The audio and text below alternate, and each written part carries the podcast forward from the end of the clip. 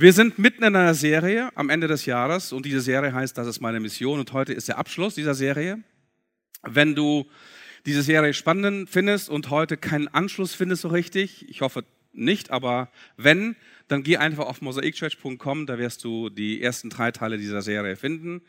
Und äh, es ging darum, bei dieser Serie dir einfach ans Herz zu, zu legen und das Bewusstsein zu schaffen, dass wir gemeinsam auf einer Mission sind. Und hey, Weihnachten ist, ein, ist eine Geschichte der Mission, weil Gott ist ein Missionar. Gott ist derjenige, der sendet die ganze Zeit. Gott ist derjenige, der ständig auf Sendung ist und wir checken es nicht so wirklich und kriegen es nicht wirklich mit. Aber Gott sendet von Anfang an. Er sendet Propheten, er sendet Könige, er sendet Priester, er sendet, ähm, er sendet äh, äh, Apostel, er sendet seinen Geist und er sendet zu Weihnachten seinen Sohn. Also Gott ist ein Missionar. Und dann, als sein Sohn zum Himmel fährt, zu seinem Vater wieder fährt, sendet Gott seine Kirche mitten in diese Welt. Mission ist keine Aufgabe von Spezialisten, die wir irgendwie einmal aussenden und ihnen ein ganz, ganz mickriges, äh, äh, schlimmes Gehalt zahlen und für sie ganz, ganz unregelmäßig, wenn sie überhaupt beten und hoffen, dass sie irgendwie durchkommen. Mission ist eine Aufgabe der Kirche. Dort vor Ort, dort, wo wir leben, dort, wo wir sind, dort, wo wir Nachbarn haben, dort, wo wir Beziehungen haben, dort, wo wir unsere Arbeitsplätze haben, dort sind wir hingesandt im Namen Jesu. Und jeder von uns kann Teil dieser Mission werden. Du kannst gehen, du kannst, du kannst Menschen einladen, du kannst für Menschen beten und heute geht es um das Thema erzählen. Erzählen. Mission findet dort statt, wo die Gemeinde hingesandt ist. An dem Ort, wo du wohnst, zu den Menschen, mit denen du lebst und vor allem mit, die, mit der Geschichte, die du erlebt hast. Mission für dich im Erzählen bedeutet, die Geschichte Gottes mit dir weiterzugeben. Und ich will dir eine gute Nachricht äh, bringen heute in Bezug auf deine Mission. Eine sehr, sehr gute Nachricht, an der viele, viele Christen fast zerbrechen und leiden. Deine und meine Aufgabe ist es nicht, Menschen zu bekehren. Deine und meine Aufgabe ist es nicht, Menschen zu bekehren. Deine und meine Aufgabe ist es, Menschen zu lieben. Wenn wir das verstanden haben, dann haben wir das Herzstück der Mission verstanden. Und viele Christen verspüren diesen ungesunden Druck, Menschen ständig irgendwie bekehren zu wollen. Und ich möchte dich einfach ermutigen, dass du es absolut vergisst, weil es nicht deine und meine Aufgabe ist. Jesus sagt selber einer, bei einer Gelegenheit im Johannesevangelium, ich aber sage euch die Wahrheit, es ist gut für euch, dass ich weggehe, denn wenn ich nicht weggehe, kommt der Heilige Geist nicht zu euch. Wenn ich aber gehe, werde ich ihn zu euch senden. Und wenn er kommt, und jetzt seine Job Description sozusagen, was ist seine Job Description, was wird der Heilige Geist, was wird Gott machen? Er wird der Welt die Augen auftun über die Sünde und über die Gerechtigkeit und über das Gericht. Nicht dein Job. Gottes Job. Und wir müssen ganz klar unterscheiden, was unser Job ist und was Gottes Job ist bei dem Hinwenden Gottes zu den Menschen. Menschen brauchen eine Offenbarung und eine Begegnung mit Gott, wenn sie an ihn glauben sollen. Und diese, dieser Job ist Gottes Job. Gottes Job ist es, ihnen die Augen zu öffnen über Sünde, über Gerechtigkeit und das Gericht. Das ist nicht deine Aufgabe. Und das Problem ist jedes Mal, wenn wir die Aufgaben vertauschen, wenn wir Gottes Aufgaben übernehmen als Kirche und nicht unsere Aufgabe tun, die wir zu tun haben, Menschen zu lieben, dann wird's ganz, ganz fremd. Dann wird's richtig crazy. Und dann werden viele, viele Christen in ihrer Mission nervig. Viele Christen gehen Menschen ohne Gott, ohne Glauben einfach auf den Sack. Man kann es nicht anders sagen. Paul, dagegen war das, was du eben gesagt hast, gar nichts, was ich jetzt gesagt habe. Darf man das? Kristall würde sagen, ja, man darf das. Also, wir dürfen nie vergessen, dass Mission immer eine freundliche Einladung in das Reich Gottes ist. Und du darfst wir dürfen als Kirche freundlich und mutig einladen. Gott hält seine Arme stets offen. Er liebt ganz besonders die Menschen, mit denen du in Kontakt bist. In deiner Familie, in deiner Klasse, in deinem Studium, in deiner Nachbarschaft. Und Gott liebt diese Menschen von ganzem Herzen. Gott liebt diese Menschen viel, viel mehr, als du es wahrscheinlich tust. Das Bekehren, das Bekennen des eigenen Glaubens ist der Part, den den meisten Christen oft sehr schwer fällt. Viele wissen nicht, was sie sagen sollen. Viele wissen nicht, wie sie es sagen sollen. Viele können überhaupt über ihren Glauben nicht reden. Und viele haben über das Reden über ihren Glauben noch keine einzige Erfahrung gemacht. Willkommen alle Kids der AHF-Schule in Detmold. Du bist in einer christlichen Subkultur hier aufgewachsen und du bist nie in einer wirklichen Welt aufgewachsen und deswegen hast du auch nicht gelernt, mit Menschen, die Jesus nicht kennen, die Gott nicht kennen, weil hier angeblich zumindest, willkommen in der Welt der Heuchelei, angeblich an, anscheinend jeder an Gott glaubt. Hab ich ich habe damit nicht gesagt, dass alle, die hier äh, Schüler sind, Heuchler sind, okay? Ihr seid, ihr seid super drauf. Aber zu, zu, meiner Zeit gab es keine christlichen Schulen und, und ich, ich bin Gott sehr, sehr dankbar, dass es keine christlichen Schulen gegeben hat. Ich werde darüber noch was erzählen, was es bedeutet, in einer ganz normalen Welt als Christ zu leben. Und viele AHF-Kids kennen das nicht. Und die kommen hoffentlich, in, in, wenn sie ins Berufsleben einsteigen, ins Studium einsteigen, endlich mal in eine normale Welt, wo sich ihr Glaube bewähren kann. Also, ich meine heute nicht wenn ich über das Weitersagen des Evangeliums rede, ich meine heute nicht Folgendes. Wenn wir über das Evangelium reden wenn wir die gute Nachricht bringen, bedeutet das nicht, dass wir als Christen die ganze Zeit über die Finsternis lamentieren.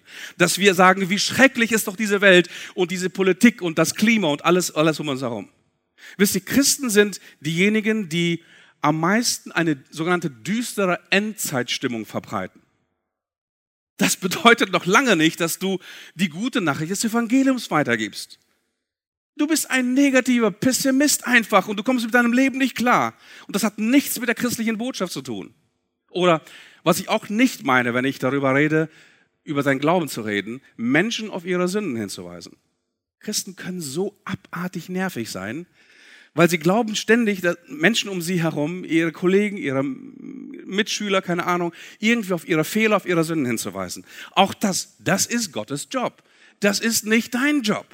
Dein Job ist es, eine gute Nachricht zu bringen.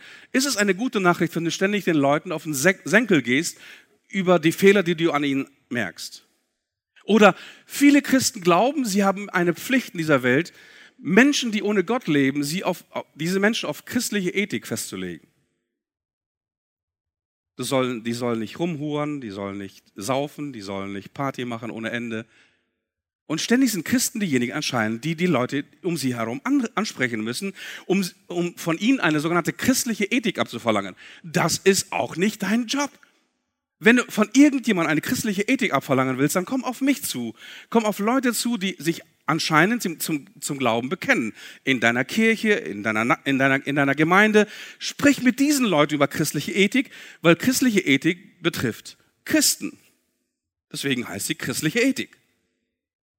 Und das ist nicht unser Job, auch darüber mit, mit Menschen zu reden, in erster Linie, die Jesus nicht kennen. Wenn sie sich an christliche Werte und Ethik halten, super. Wenn nein, Sie sind dazu nicht verpflichtet, sie haben sich dazu noch nie entschieden. Oder viele denken, dass wir von Menschen, die an Gott nicht glauben, die an Jesus nicht glauben, ein sogenanntes jüdisch-christliches Weltbild der Bibel abverlangen können. Da diskutiert man zum Beispiel mit Leuten Stunden und Monate und Jahre lang irgendwelche, über irgendwelche Themen der zum Beispiel Evolutionstheorie oder Entstehung des Kosmos und verlangt von den Leuten, dass sie das jüdisch-christliche Weltbild annehmen. Nein, auch das ist nicht unser Job. In Hebräer Kapitel 11 heißt es, durch Glauben erkennen wir, dass Gott diese Welt gemacht hat. Und wenn Menschen nicht glauben wollen und ein anderes Weltbild haben, dann ist es, das ist ihre Sache. Es ist nicht die Aufgabe des christlichen Zeugnisses, Menschen irgendwie christliche Lieder, christliche Weltanschauungen, christliche Weltbilder zu geben. Und es ist auch nicht unsere Aufgabe, Menschen mit Bekehrungsaufrufen zu nerven. Also Ehepartner mit nichtchristlichen Ehepartnern, die können total nervig sein, weil sie ständig über Bekehrung reden. Bete dafür, sei ein Licht und sei Salz und sei ein Zeugnis in deiner, in deiner Familie, aber bitte hör auf, deinen Partner zu nerven, dass er sich bekehren soll. Auch das ist, das ist Gottes Aufgabe. Ich freue mich, wenn du das auf dem, auf dem Herzen hast und wenn du da, da wirklich ein, ein ganz, ganz tolles, tolles Anliegen hast. Aber auch das ist nervig. Oder viele Menschen denken, dass sie unbedingt die Nichtchristen von ihrer christlichen Subkultur überzeugen müssen. Komm zu uns in der Kirche, werde so wie wir, sprich so wie wir, sing wie wir, bete so wie wir und dann wirst du Christ werden. Nicht unser Job. Also, okay, also das meine ich heute nicht, wenn ich darüber reden möchte, dass du anfängst, über deinen Glauben zu reden. Was meine ich aber dann, wenn ich sage, über deinen Glauben zu erzählen und deinen Glauben zu bekennen? Wie kann ich frei von meinem Glauben erzählen? Ich möchte dir zunächst einmal drei Tipps geben, was das beinhalten kann oder was das beinhalten sollte. Und dann werde ich einfach viel erzählen von dem, wie ich das selber erlebe. Okay? Also, das Erste. Wie kann ich frei von meinem Glauben erzählen? Das Erste ist, was erzähle ich? Was erzählst du, wenn du mit Menschen in Berührung kommst, die keine Christen sind, die sich nicht zu Jesus bekennen? Ich erzähle ihnen, wie ich Gott begegnet bin. Und ich erzähle Ihnen sehr, sehr knapp und klar meine Geschichte des Glaubens. Wie sah mein Leben ohne Gott aus? Wie bin ich Gott begegnet? Und wie sieht mein Leben jetzt, nachdem ich Gott erkannt habe, nachdem ich Jesus gefolgt bin, wie sieht mein Leben jetzt aus? Ohne etwas zu beschönigen, ohne etwas zu betreiben. Wenn du den Leuten erzählst, dass dein Leben sich 180 Prozent gedreht hat und 100 Prozent geändert hat, das wird dir keiner abnehmen, weil das nicht die Wahrheit ist. Du hast immer noch Probleme mit deinem Ehepartner. Du hast immer noch Probleme mit deinen Kindern. Du hast Probleme mit, dein, mit deiner Gesundheit. Du hast Probleme mit deiner Depression, mit, mit Ängsten. Aber wie gehst du? Und hier, wir müssen ehrlich sein, aufrichtig sein. Das berührt Menschen. Nicht, dass du irgendeine christliche Hypergeschichte erzählst, dass nachdem du dich bekehrt hast, dass du auf Wolke 7 entrückt worden bist und dein Leben sich dann irgendwie äh, 180 Prozent gedreht hat. Das ist in der Regel nicht die Wahrheit. Wie begegnet dir Gott? Wie spricht er zu dir? Wie hilft er dir durch Zeiten der Finsternis und Dunkelheit und Anfechtung und Krankheit zu gehen? Wie hilft Jesus dir ganz, ganz, ganz praktisch in deiner Ehe mit einer nervigen Ehepartnerin, wie das bei vielen von uns Christen der Fall ist? Es könnte auch umgekehrt sein.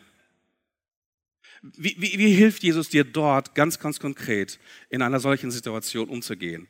Menschen zu lieben, obwohl sie nervig sind, obwohl Menschen sich vielleicht sogar anfeinden und dich verletzen. Was bedeutet es für dich zu vergeben und Menschen eine neue Chance zu geben? Okay, erzähle einfach Menschen, wie du Gott begegnet bist. Und erzähle ihnen, wie die Geschichte des Glaubens für dich aussieht. Ein zweites. Ich erzähle Menschen von dem, was ich mit Gott erlebe. Ich erzähle Menschen von dem, was ich Gott auf der täglichen Basis erlebe. Ich hatte mit, mit 30 Jahren eine ganz, ganz tiefe Depression. Und ich, wenn ich mit Menschen unterwegs bin und Menschen von Jesus erzähle, erzähle ich ihnen von meiner depressiven Phase mit 30. Und wie Gott mir beigestanden hat in dieser Zeit der Finsternis und Dunkelheit und wie ich gekämpft habe und wie ich einsam war und wie ich voller Angst war und wie ich nicht äh, an, an, Gott zweifelte und wie ich an Gott verfluchte. Ich habe mit, mit Fäusten gebetet. Kennst du das mit Fäusten oder sogar so? weil ich Gott nicht verstanden habe. Das ist meine Geschichte des Glaubens. Und diese Geschichte des Glaubens, auch durch meine Depression, erzähle ich Menschen, die Jesus nicht kennen. Ich erzähle, wie Jesus zu mir redet, wie Gott zu mir redet, wie, seine, wie seine Stimme höre. Und ich erzähle Menschen auch von, manchmal von prophetischen Eindrücken, die Gott mir gibt. Vielleicht sogar gerade jetzt für die Menschen, mit denen ich gerade unterwegs bin und mit denen ich gerade im Gespräch bin. Also ich erzähle den Leuten über meine Begegnung mit Jesus, über meinen Alltag mit Jesus und auch, wie Gott meinen Alltag gestaltet und in meinen Alltag hineingreift. Ein zweites ist es ganz wichtig, wenn wir anfangen, über unseren Glauben zu reden, wenn wir anfangen, Menschen von Jesus weiterzugeben. Wir müssen uns Gedanken machen, wem ich es erzähle. Wem ich es erzähle und wer sind meine Zuhörer. Jesus kennt seine Zuhörer. Er redet anders mit Nikodemus. Er ist ein Mitglied des obersten Gerichtshofes als mit einer Frau am Brunnen in Samarien. Jesus redet anders mit einem Zolleinnehmer Levi und er redet anders mit Pharisäern. Er redet anders mit, mit einer Ehebrecherin, die gerade auf frischer Tat ertappt worden ist und er redet anders mit Schriftgelehrten. Paulus redet anders mit Juden in der Synagoge und er redet anders mit Griechen, die von Gott und von Bibel und von, von, dem, von, der, von der heiligen Schriften der Juden keine Ahnung haben. Nur ein Beispiel. Paulus befindet sich auf der zweiten Missionsreise und er ist gerade unterwegs äh, nach Europa in eine Stadt namens Thessalonik. Da heißt es, Paulus und Silas reisten über Amphipolis und Apollonia nach Thessalonik. In dieser Stadt gab es eine Synagoge. Wie gewohnt ging Paulus zunächst dorthin und sprach drei Sabbate lang zu den Leuten. Er las ihnen aus den heiligen Schriften vor und erklärte ihnen die jeweiligen Schriften. So zeigte er ihnen, dass der versprochene Meschiach leiden und sterben und danach von den Toten auferstehen musste. Okay, Jesus, Paulus unterwegs, ist unterwegs hier nach Europa und Paulus hat eine Gewohnheit. Er geht zunächst einmal dorthin, wo Juden sind. Paulus ist eigentlich ein Heidenmissionar, aber er will den Juden die Ehre erweisen. Und deswegen ist das erste Mal, wenn er, wenn er in eine neue Stadt geht, sucht er eine jüdische Synagoge. Wo kann er in einer jüdischen Synagoge bei einem Glauben von Menschen anknüpfen? Nun, Juden haben eine Torah, haben eine heilige Schrift.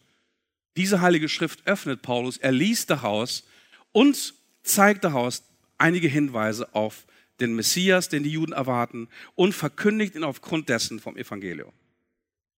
Wie geht Paulus vor, wenn er Menschen antrifft, die keine Bibel kennen, keine heiligen Schriften, nicht irgendwie jüdisch vorgebildet sind von einem Gott Jahwe, von einem einzigen Gott, sondern vielleicht in einem Umfeld ist von Polytheismus, von, von viel Götterglauben, von, von römischen Göttern, von griechischen Göttern und von äh, Kaiseranbetung. Ein paar Verse später reist Paulus von Thessalonik weiter im Süden nach Athen. Und jetzt steht Paulus vor dem Areopag. Dem Marktplatz, wo die ganzen Philosophen, die griechischen Philosophen auftraten, um über ihre Ideen und Philosophien zu, zu diskutieren. Und da stellte sich Paulus, heißt es da, vor alle, die auf dem Areopag versammelt waren und rief, Athena, mir ist aufgefallen, ihr merkt auch, nicht liebe Brüder und Schwestern, ja, sondern Athena. Athener. Mir ist aufgefallen, dass ihr, in, dass ihr euren Göttern mit großer Hingabe dient. Man muss ihm nur eins reinziehen. Paulus gibt ihnen Anerkennung und Lob dafür, dass sie Götzendiener sind. Schon mal jemals aufgefallen? Warum macht Paulus das? Wir werden es gleich sehen. Denn als ich durch eure Stadt ging und mir eure Heiligtümer ansah, da habe ich sogar einen Altar gefunden, auf dem stand für einen unbekannten Gott. Und diesen Gott, den ihr verehrt, ohne ihn zu kennen, möchte ich euch nun bekannt machen. Er ist der Gott, der die Welt und alles, was in ihr ist, geschaffen hat. Dieser Herr des Himmels und der Erde wohnt nicht in Tempeln, die von Menschen gebaut sind. Er, er braucht auch nicht die Hilfe, und Unterstützung irgendeines Menschen. Schließlich ist er es, der alles, das was das Leben ist, dem Leben gibt. Und aus dem Menschen, den er geschaffen hat, ließ er die ganze Menschheit hervorgehen, damit er die Erde bevölkert. Er hat auch bestimmt, wie lange jedes Volk besteht und in welchen Grenzen es leben soll. Das alles hat er getan, weil er wollte, dass die Menschen ihn suchen. Sie sollen mit ihm in Berührung kommen und ihn finden können. Und wirklich ist er in jedem von uns so nah. Durch ihn alle leben und handeln wir. Ja, wir verdanken ihm alles, was wir sind wie einige eurer Philosophen gesagt haben. Wir sind alle seine Kinder. Und jetzt verkündigt er ihnen von einem, diesem unbekannten Gott von Jesus und spricht über seinen Tod und Auferstehung. Und einige Athener folgen ihm und werden gläubig, werden Christen. Hast du irgendein Zitat aus der Bibel gesehen oder gehört? Kein einziges. Aber Paulus zitiert einen bekannten griechischen Philosophen, sein Name ist Aratos, um von Aratos aus der griechischen Philosophie Menschen auf Gott, den Schöpfer, den Regenten des Universums und dann seinen Sohn, den er gesandt hat, zu kommen und dort zu verkündigen. Also was lernen wir daraus für unsere Mission? Wir müssen zunächst einmal, bevor wir eine Geschichte erzählen, mit Menschen in Berührung treten. Wir müssen mit den Menschen in der Kultur, in ihrer Kultur in Berührung treten und wir müssen anfangen, die Geschichte eines Menschen zu verstehen. Was sind ihre Standpunkte? Was sind ihre Glaubensweisen? Was ist ihre Glaubensreise? Was mir, was mir sehr geholfen hat und immer hilft, ist ähm, das, was man in der Missiologie englische Skala nennt.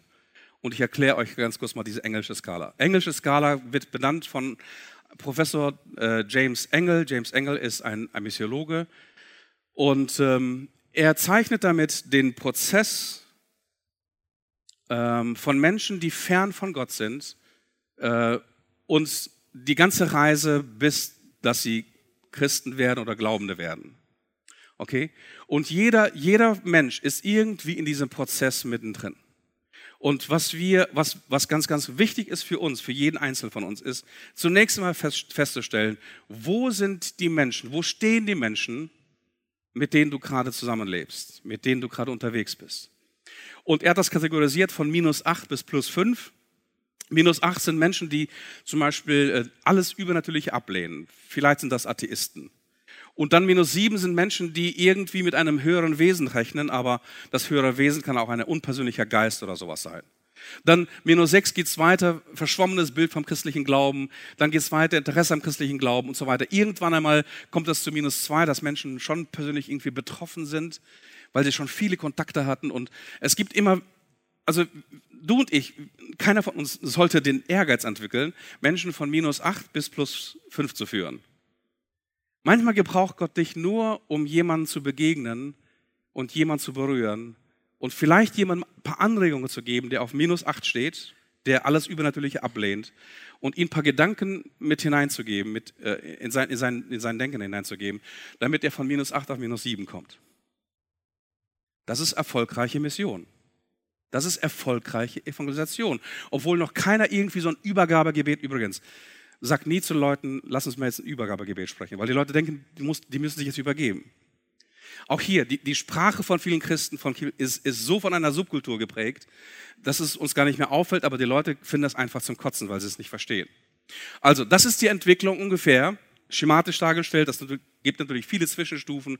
Und dann irgendwann einmal ist ein Punkt erreicht, wo ein Mensch dazu in der Lage ist, überhaupt eine Entscheidung zu treffen. Wir Christen bezeichnen das Bekehrung oder Wiedergeburt. Aber dann geht die Reise des Glaubens weiter, dann geht es um die Begreifen, die Konsequenzen, Integration in eine Kirche, Fundament bekommen und äh, fortlaufendes geistliches Wachstum. Wir müssen verstehen, dass Menschen sich in diesen Prozessen befinden. Und wenn du mit Menschen in Kontakt bist und wenn du Menschen eine, die gute Nachricht erzählen möchtest, solltest du als erstes wissen, wo stehen diese Menschen? Du kannst nicht in gleicher Weise mit Menschen reden, die hier stehen oder die hier stehen. Ähm, okay, englische Skala. Lassen, lassen wir diese englische Skala mal hängen und ähm, ich möchte übergehen in einige ganz, ganz persönliche Berichte mit Erfahrungen, die ich selber gemacht habe, mit Erzählen der guten Botschaft für Menschen um mich herum. Und meine erste Geschichte ist, was ist eine gute Nachricht für einen Atheisten? Was ist eine gute Nachricht für einen Atheisten?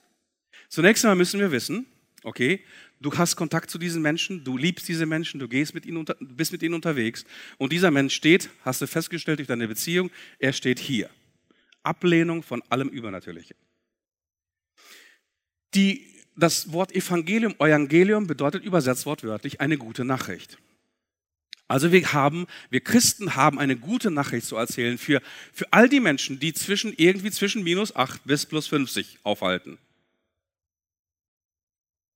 Wir sind weder Moralapostel, noch sind wir miese Peter, noch sind wir Endzeitpropheten. Okay? Das ist nicht unsere Aufgabe. Ähm, okay, ich erzähle euch von einem, von einem der vielen Gespräche mit meinem Onkel, der ist Atheist.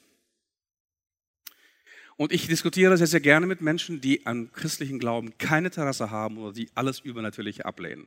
Das sind mit, mitten, äh, das sind mit die aufrichtigsten und ehrlichsten Menschen, okay, denen du begegnen kannst. Also freu dich, wenn du solche Leute in deinem Umfeld hast. Und eines Tages fragte ich ihn, erzähl mir bitte etwas von dem Gott, an den du nicht glaubst. Erzähl mir bitte etwas von dem Gott, an den du nicht glaubst. Und der fing an zu erzählen. Und ich merkte, dass vieles von dem, was er erzählte, über diesen Gott, an den er nicht glaubt, ist eine Rückschlussfolgerung von Menschen, denen er begegnet ist, die mit Gott leben.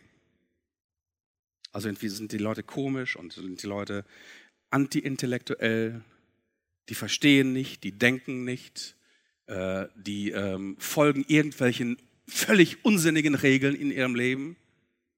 Und man merkt auch nicht, dass Gottes Gegenwart irgendwie dagegenwärtig ist bei, bei, diesen, bei diesen Leuten. Und nachdem, nachdem mein Onkel mir diese Geschichten erzählt hat, ich ließ ihn einfach reden, das war bestimmt eine ganze Stunde, wo er mir erzählt hat von dem Gott, an den er nicht glaubt. Und ich saß ihm gegenüber und ich sagte, weißt du was? Ganz ehrlich, an den Gott, an den du nicht glaubst, an diesen Gott glaube ich auch nicht. An den Gott, an den du nicht glaubst, an diesen Gott glaube ich auch nicht.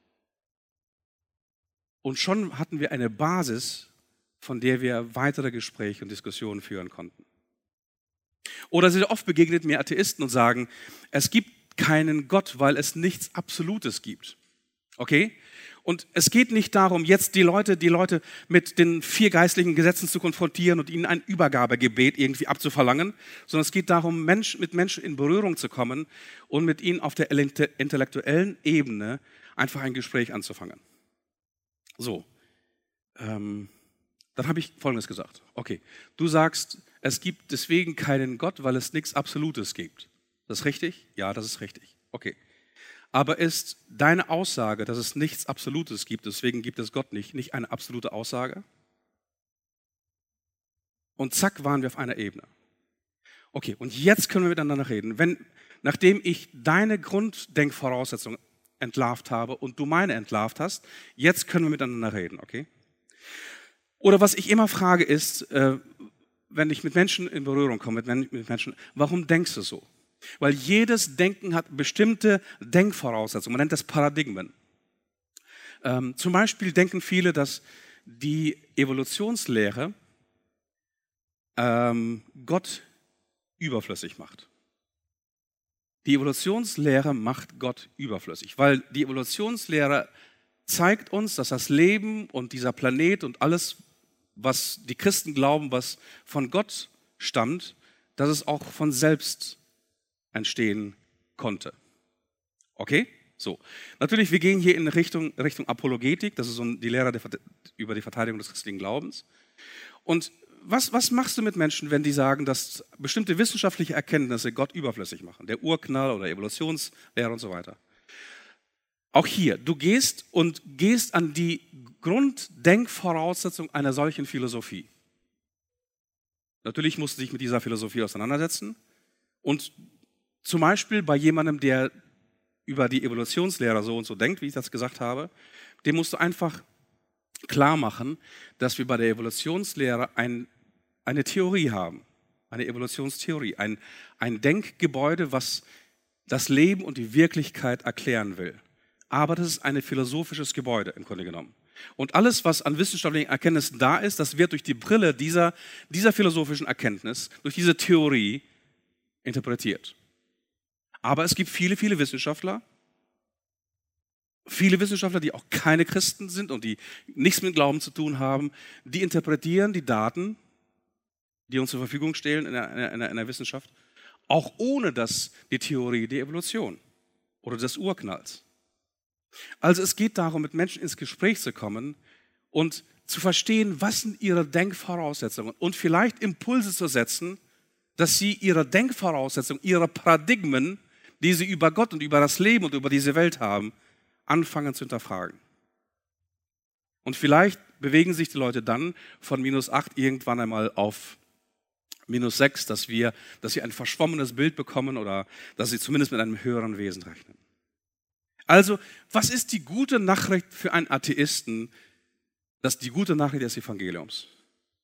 Es gibt andere Denkmodelle, die den Atheismus überflüssig machen und die viel, viel plausibler sind, zum Beispiel als Atheismus. Oder zum Beispiel, ich habe viele Gespräche mit Agnostikern geführt. Also Agnostiker sagen Folgendes. Agnostiker sagen, wir wissen überhaupt nichts, was wir erkennen können. Agnostiker, Agnosis, also wir wissen nicht, ob es überhaupt einen Gott gibt. Ähm, und der, ich, ich, ich, ich nehme ganz bewusst äh, Tremper mit, die am Wegesrand stehen und äh, die nehme ich dann mit und da habe ich Zeit zwischen 15 Minuten oder vielleicht sogar ein paar Stunden, die können nicht aussteigen, weil ich gebe Gas und ich rede. Okay? Ähm, und ähm, ein solcher Tremper sagte mir, weißt du, Gott spielt in der wissenschaftlichen Welt überhaupt keine Rolle. Gott stimmt, spielt in der Erkenntniswelt überhaupt keine Rolle, weil Gott empirisch nicht nachweisbar ist. Okay, das ist die Welt der Wissenschaft. Das muss alles empirisch nachweisbar sein und überprüfbar, verifizierbar sein. Okay, das ist eine sehr, sehr gute Theorie, sehr, sehr gute, gute, Aussage. Und da sage ich Folgendes. Ist deiner Meinung nach Geschichte eine empirische Wissenschaft? Ja, Geschichte ist, gehört zu Geisteswissenschaften, ist eine, eine empirische Wissenschaft. Okay, gut. Dann erzähle ich ihm über die Jesusforschung. Und ich erzähle ihm, dass äh, es viele außerbiblische Quellen gibt, die über Jesus sprechen als eine historische Person. Du brauchst nicht die Evangelien oder du brauchst nicht die Briefe des Neuen Testaments, um etwas über das Leben und über das Wirken von Jesus zu erfahren. Da gibt es Quellen von Josephus, ein, ein äh, jüdischer Geschichtsschreiber, da gibt es Quellen im Talmud, beim griechischen Schreibern wie Sueton, Tacitus, Plinius der Jüngere und so weiter, um nur einige wichtige zu nennen, die über Jesus Christus als eine historische Person sprechen, über einige seiner Taten sprechen und dann sagen, wow, tatsächlich. Gibt es Quellen, außerbiblische Quellen, die über Jesus als historische Person sprechen? Ja, wirklich, gibt es. Und du kannst es googeln. Du kannst das wirklich, du kannst nach Hause kommen jetzt und googeln und du wirst das feststellen. Ja, es gibt. Und wenn du sagst, dass Glaube mit Wissenschaft, mit empirischer Wissenschaft nichts zu tun hat, dann müsste zumindest zu bedenken, dass das unehrlich ist. Geh hin und google das. Also, was ist die gute Nachricht für Agnostiker? Jesus hat eindeutig wissenschaftliche, nachvollziehbare Spuren in der säkularen Menschheitsgeschichte hinterlassen.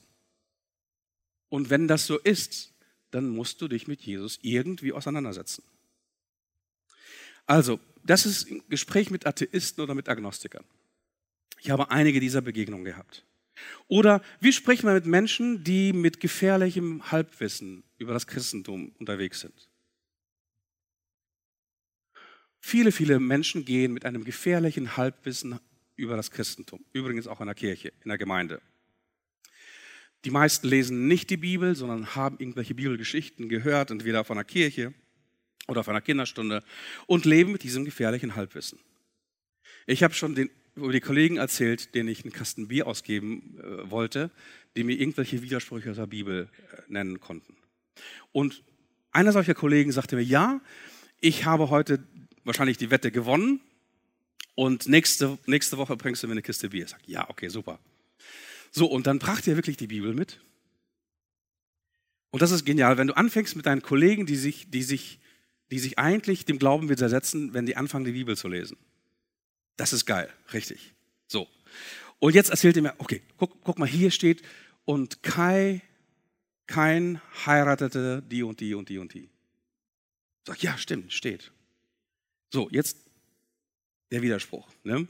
Gott schafft Adam und Eva, Eva haben Kain und Abel. Verdammt nochmal, woher hat Kain seine Frau? Wow, super, okay. Dann habe ich, gesagt, hab ich gesagt, okay, lies mal dieses Kapitel bis zu Ende. Da steht irgendwo zum Beispiel diese, dieser Text dann, und Adam und Eva hatten viele Söhne und Töchter. Und früher war es üblich, dass man innerhalb der Familie geheiratet hat. Ich meine, es gab ja keinen. Ne? Wenn du irgendwie 20 Schwestern hast, kannst du ja auch sogar noch auswählen. Und okay, also Kain heiratet ganz, ganz offensichtlich seine Schwester. Und das war in der, in der alttestamentlichen Zeit völlig okay, dass man unter den Verwandten, Cousins, Cousinen, sogar Schwestern geheiratet hat. Das ist im ganzen Alten Testament Brauch. Ähm, und viele Menschen haben ein gefährliches Halbwissen, weil sie Dinge nicht wirklich lesen, Dinge nicht in Zusammenhängen lesen. Oder viele sagen mir, Christentum ist das Befolgen von unverständlichen, überholten Regeln. Auch das ist ein Missverständnis. Darin besteht das Christentum nicht. Aber natürlich gibt es bestimmte Christen, die das so leben. Und wenn du mit Menschen ins Gespräch kommst über den christlichen Glauben, wird folgendes Thema hundertprozentig erwähnt werden. Kreuzzüge und Hexenverbrennungen. Ja, Kreuzzüge und Hexenverbrennungen. Ja, und diese Zeit gab es tatsächlich. 11. Jahrhundert, Mittelalter, Kreuzzüge, Hexenverbrennung.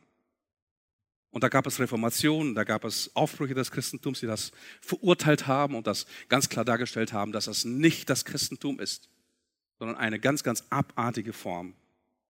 Und dann beginne ich zu erzählen, dass alle Universitäten, die diese westliche Kultur hat, alle Krankenhäuser, alle Kinderheime, alle Schulen, alle Frauenrechte, Sklavenbefreiung, humanitäre Hilfe, neue Arbeitsbedingungen für Arbeitnehmer, die, das, die Sensibilität für die Umwelt, all das kommt von Menschen, die an Jesus geglaubt haben. Die ersten und die, größten und die wichtigsten Universitäten dieser Welt haben Christen gegründet. Das gleiche auch mit Krankenhäusern, Kinderheime, Schule und so weiter und so weiter. Wir haben oft ein gefährliches Halbwissen über das Christentum und über die christliche Geschichte.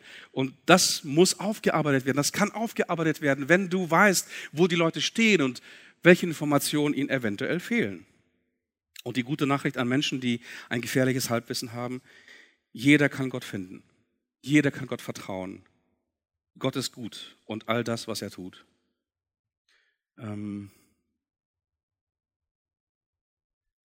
was du oft treffen wirst, wenn du anfängst, über deinen Glauben zu reden. Und deswegen fürchten sich viele, weil, sie, weil du denkst, du wirst irgendwie in einen Sog der Konfrontation und Ablehnung geraten.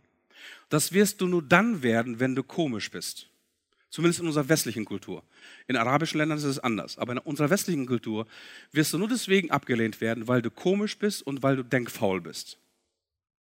Sonst wirst du nicht abgelehnt werden, wenn du anfängst mit Menschen auf Augenhöhe, dort, wo du Menschen begegnest und er erfahren, wo die Menschen stehen, um ihnen dort in ihrer Art und Weise, in ihrer Sprache, auf ihrem Niveau wirklich über Jesus zu erzählen. Ein Thema, das immer wieder zur Sprache kommt, wenn du anfängst, über deinen Glauben zu reden, wird der sogenannte Absolutheitsanspruch des Christentums sein. Okay? Wir leben in einer pluralistischen Gesellschaft und diese pluralistische Gesellschaft sagt uns, alle Wege führen nach Rom, alle Wege führen nach Gott und alle Religionen glauben eigentlich an einen Gott, oder? Schon mal gehört? Ganz kurz ein Handzeichen. Okay, ich bin sicher, dass ihr nicht schlaft. Sehr gut. Okay. Also, das höre ich sehr, sehr oft, wenn ich mit Menschen über Jesus rede. Und so war es auch in meiner Schulzeit. Wie gesagt, ich bin Gott sei Dank in einer nicht-christlichen Schule aufgewachsen, zu einer nicht-christlichen Schule gegangen und deswegen war mein Glaube immer herausgefordert. Ähm, ich verließ mein, mein, Elternhaus mit 17 Jahren. Mit 17 Jahren kam ich auf, aufs Internat, ihr könnt Oh sagen, bemitleidenswert. Ähm, und ich, ich wuchs hier in Detmold in einer sehr, sehr konservativen, gesetzlichen Kirche auf. Und du musst dir Folgendes vorstellen, als ich die Entscheidung getroffen habe, beziehungsweise meine Eltern und ich die Entscheidung getroffen haben, dass ich aufs Internat gehe und von zu Hause wegziehe, sind, sind, ist, sind Leute aus der Gemeindeleitung zu mir nach Hause gekommen, um meine Eltern einzureden, mich auf keinen Fall aufs Gymnasium zu schicken weil, und von zu Hause wegzuschicken, von der, von der Kirche wegzuschicken, dann würde halt mein Glaube halt total versagen und ich würde vom Glauben irgendwie wegdriften. Kannst du das nachvollziehen? Ihr, ihr könnt das nachvollziehen. Ah, ich, ich glaube, ihr könnt das nachvollziehen. So, einige zumindest von euch. Und dann sagte meine Mutter, Gott habe sie selig, die ist dieses Jahr gestorben und sie ist selig.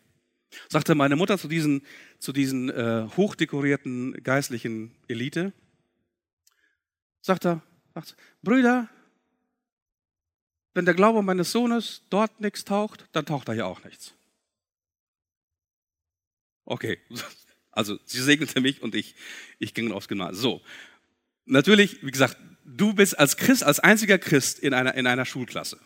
Also irgendwie, unsere Stufe war irgendwie, also 64er Jahrgang, der beste übrigens. Meine Stufe war irgendwie, keine Ahnung, 250 Schüler auf dem Gimmi. Ähm, und du hast unheimlich viele Möglichkeiten, über deinen Glauben zu reden. Ähm, und dann kommt natürlich dieser, dieser absolute Anspruch, ja, okay, Jesus, du sagst ja, Jesus ist der Weg und die Wahrheit und das Leben. Damit fallen wir Christen immer so in die Tür, okay? Und dann immer wieder die Diskussion, alle Religionen glauben doch an denselben Gott. Sei es Muslime, sei es Juden, sei es Christen, sei es Hindus, sei es Buddhisten und so weiter und so weiter. So, und spätestens hier musst du dich mit Religionsgeschichte befassen. Du musst vergleichende Religionsstudien machen. Was glauben denn die wirklich, die ganzen Religionen? Und mir ist Folgendes als Schüler aufgefallen. Muslime, Juden und Christen glauben an einen persönlichen Gott.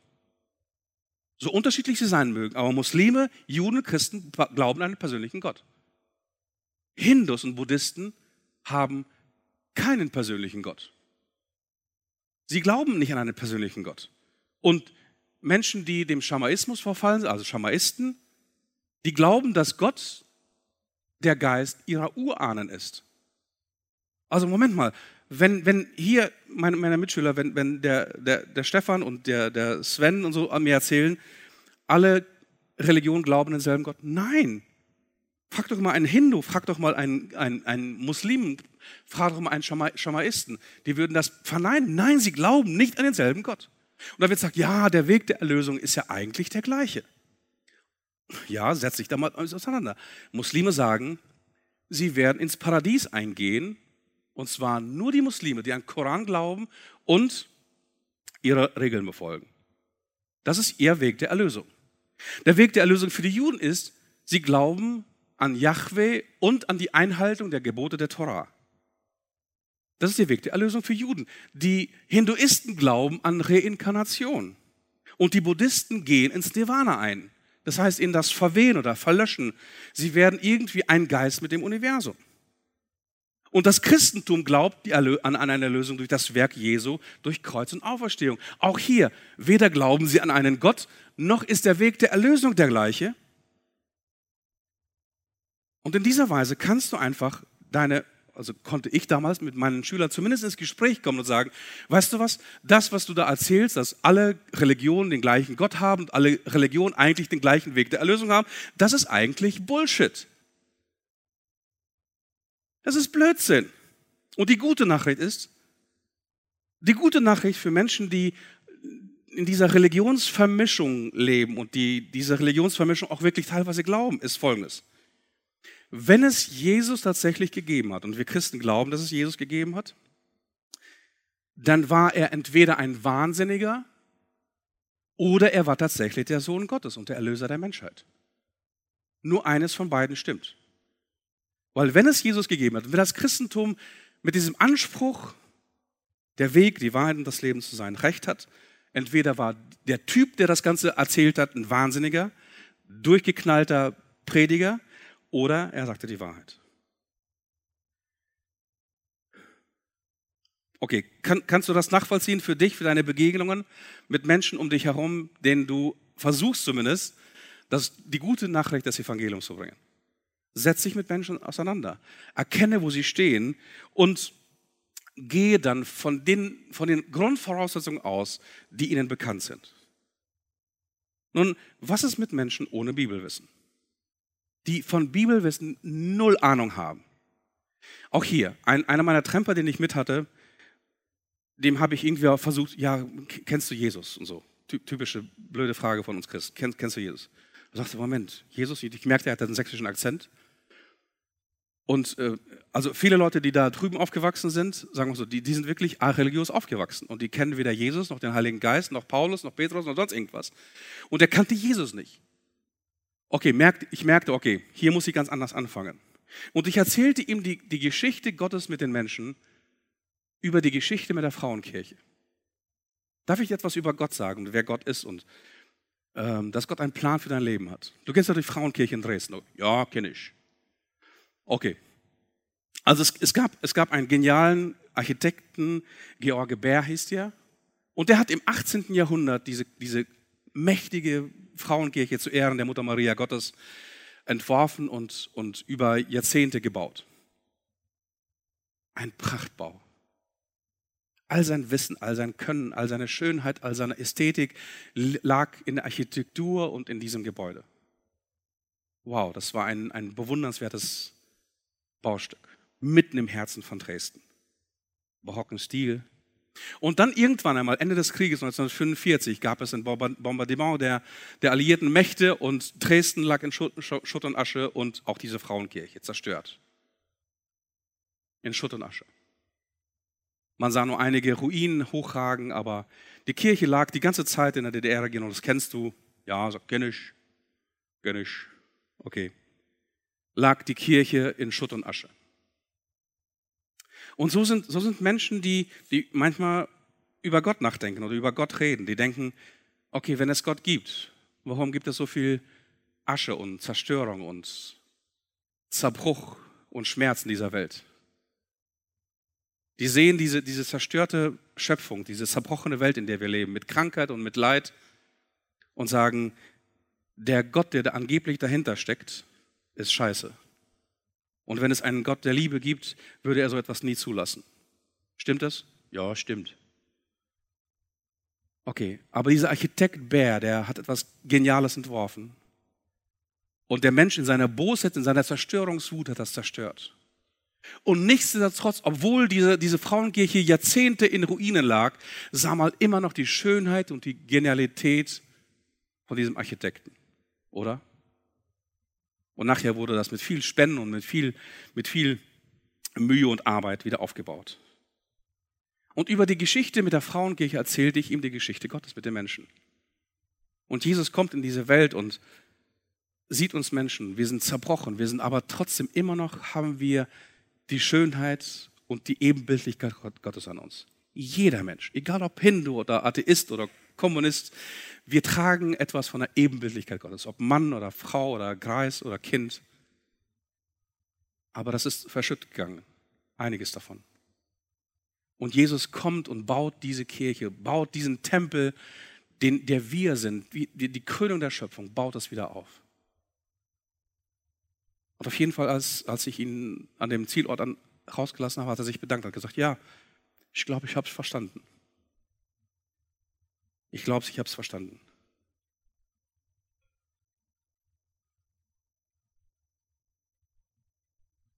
Ich habe Folgendes festgestellt. Ich habe bis jetzt noch keinen einzigen Menschen getroffen, der nicht auf einer spirituellen Reise ist. Jeder Mensch ist auf einer spirituellen Reise.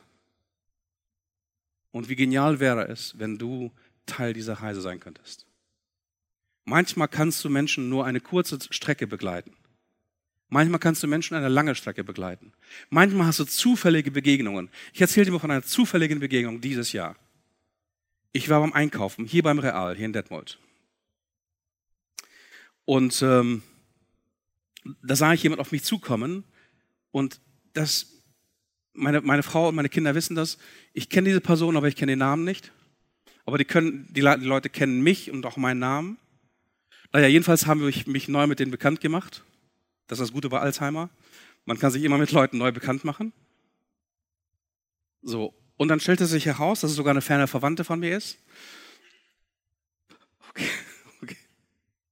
Und wir kamen mitten zwischen, zwischen Brot und Wein, zwischen Gemüse und Süßigkeiten ins Gespräch über den Glauben. Ich, ich weiß gar nicht, wie, wie das gekommen ist. Aber das ist natürlich, wenn du anfängst, Menschen zu lieben und die, die Geschichte des Men der Menschen zu verstehen. Sie erzählte mir eine, eine ganz, ganz traurige Geschichte aus ihrem Leben und irgendwie fand ich das angemessen, mit ihr irgendwie über Gott zu reden. Und ich erzählte ihr etwas von dem, was, wie Gott mich durch solche Zeiten trägt und wer Jesus ist und habe ihr gesagt, wow, weißt du, dass, dass Gott dich liebt und dass, äh, dass Gott dein Leben wirklich aufrichten möchte. Und ich habe ich habe sie gesegnet, für sie gebetet, mitten beim, im Realmarkt. Äh, ich weiß nicht genau, was die Leute um mich herum gedacht haben, die, die da vorbeigegangen sind. Okay, ich habe von dieser Begegnung vergessen. Vor einigen Wochen kommt jemand auf mich zu und sagt, du, ähm, wir haben gerade in der Kirche Taufers gehabt und die und die wurde getauft und die hat erzählt, dass sie eine Entscheidung für Jesus getroffen hat. Ähm, in einem Gespräch beim Realmarkt mit dir. Eine zufällige Begegnung. Ich hatte, ich hatte vielleicht, meine, meine Zeitgefühl ist sowieso immer, oh, okay, mein Zeitgefühl ist immer schlecht. Ich hatte eine kurze Zeit, gefühlt vielleicht 15 Minuten, 20 Minuten. Das hat dazu geführt, dass jemand eine Entscheidung für Jesus getroffen hat, irgendwann einmal allein für sich. Ähm, aber das ist nicht immer so. Manchmal ist es so, nur dass du Menschen irgendwie von einem Punkt zum anderen führen kannst. Ich möchte dich ermutigen, dass du anfängst, über deinen Glauben zu reden. Ich möchte dich ermutigen, dass du anfängst, mit Menschen in Kontakt zu kommen, Menschen kennenzulernen, wo sie stehen und dort in ihre Geschichte hineinzureden. Ich möchte dir Mut machen, dich mit deinem, mit deinem Glauben auch manchmal ganz, ganz hart intellektuell auseinanderzusetzen. Und wenn, wenn, du, wenn dein Glaube keine Zweifel zulässt, dann ist es ein sehr, sehr schwacher Glaube. Dein Glaube muss all die Zweifel zulassen, die Menschen um dich herum haben. Und du musst dich aufmachen, nach Antworten zu suchen, damit auch dein Glaube ein Fundament bekommt. Und ich kann sagen, mein, mein Glaube ist unter anderem deswegen so gestärkt worden, weil ich sehr, sehr viele Begegnungen suche mit Menschen, die an Jesus nicht glauben. Und ihre Zweifel und ihre Lebenswege und ihre Bitterkeit und ihre, ihr, ihr Hass und ihr Hohn gegenüber Gott, das lasse ich an mein Herz heran. Und ich weiß, dass es einen Gott gibt, der sie liebt und der ihnen begegnen möchte. Ich weiß nicht wie, aber ich weiß, dass es eine absolut geniale Geschichte gibt. Gott sendet seinen Sohn in diese Welt, damit er gesehen und angefasst und geschmeckt und erfahren werden kann. Und wenn Menschen in Begegnung kommen mit diesem Sohn Gottes, dann bekommen sie das Leben in seiner ganzen Fülle. Und du und ich, wir können dieses Leben in seiner ganzen Fülle zu den Menschen bringen. Also wenn du, wenn du heute Morgen hier bist, dann entweder deswegen, weil du Christ bist und an all diese Sachen glaubst, die ich hier erzählt habe, oder du bist hier, weil du selber auf der Suche bist. Und ich möchte heute speziell ein paar Worte an dich richten, die du auf der Suche bist. Gott liebt dich. Gott hat den ganzen Weg aus der Ewigkeit zu dir gemacht, weil er eine Begegnung mit dir haben möchte. Er möchte dir ein neues Leben schenken. Und zwischen dir und der Erfahrung der Gnade Gottes liegt nur ein kleines Gebet. Vater, ich danke dir, dass du mich liebst. Hier ist mein Leben. Ich gebe es dir. Und die Bibel sagt, diejenigen, die in dieser Weise den Sohn Gottes aufnehmen, denen gibt er die Macht, die Vollmacht, Gottes Kinder zu werden. Willkommen zu sein in der Familie Gottes. Dazu lade ich dich ein. Du kannst dieses Gebet jederzeit sprechen. Du musst es nicht in der Kirche sprechen. Du kannst es zu Hause sprechen. Du kannst es in den Wagen sprechen. Aber wenn du dieses Gebet gesprochen hast, wenn du diese Entscheidung getroffen hast, dann möchte ich dich ermutigen, dass du anfängst, darüber, darüber zu reden. Mit deinem Partner, mit deiner Familie, mit deinen Freunden, mit Leuten, die vielleicht dich heute hier eingeladen haben. Und dein Leben wird, wird vorwärts gehen. Das Licht wird immer heller um, um dich herum. Und die Finsternis muss weichen, wie wir gesungen haben.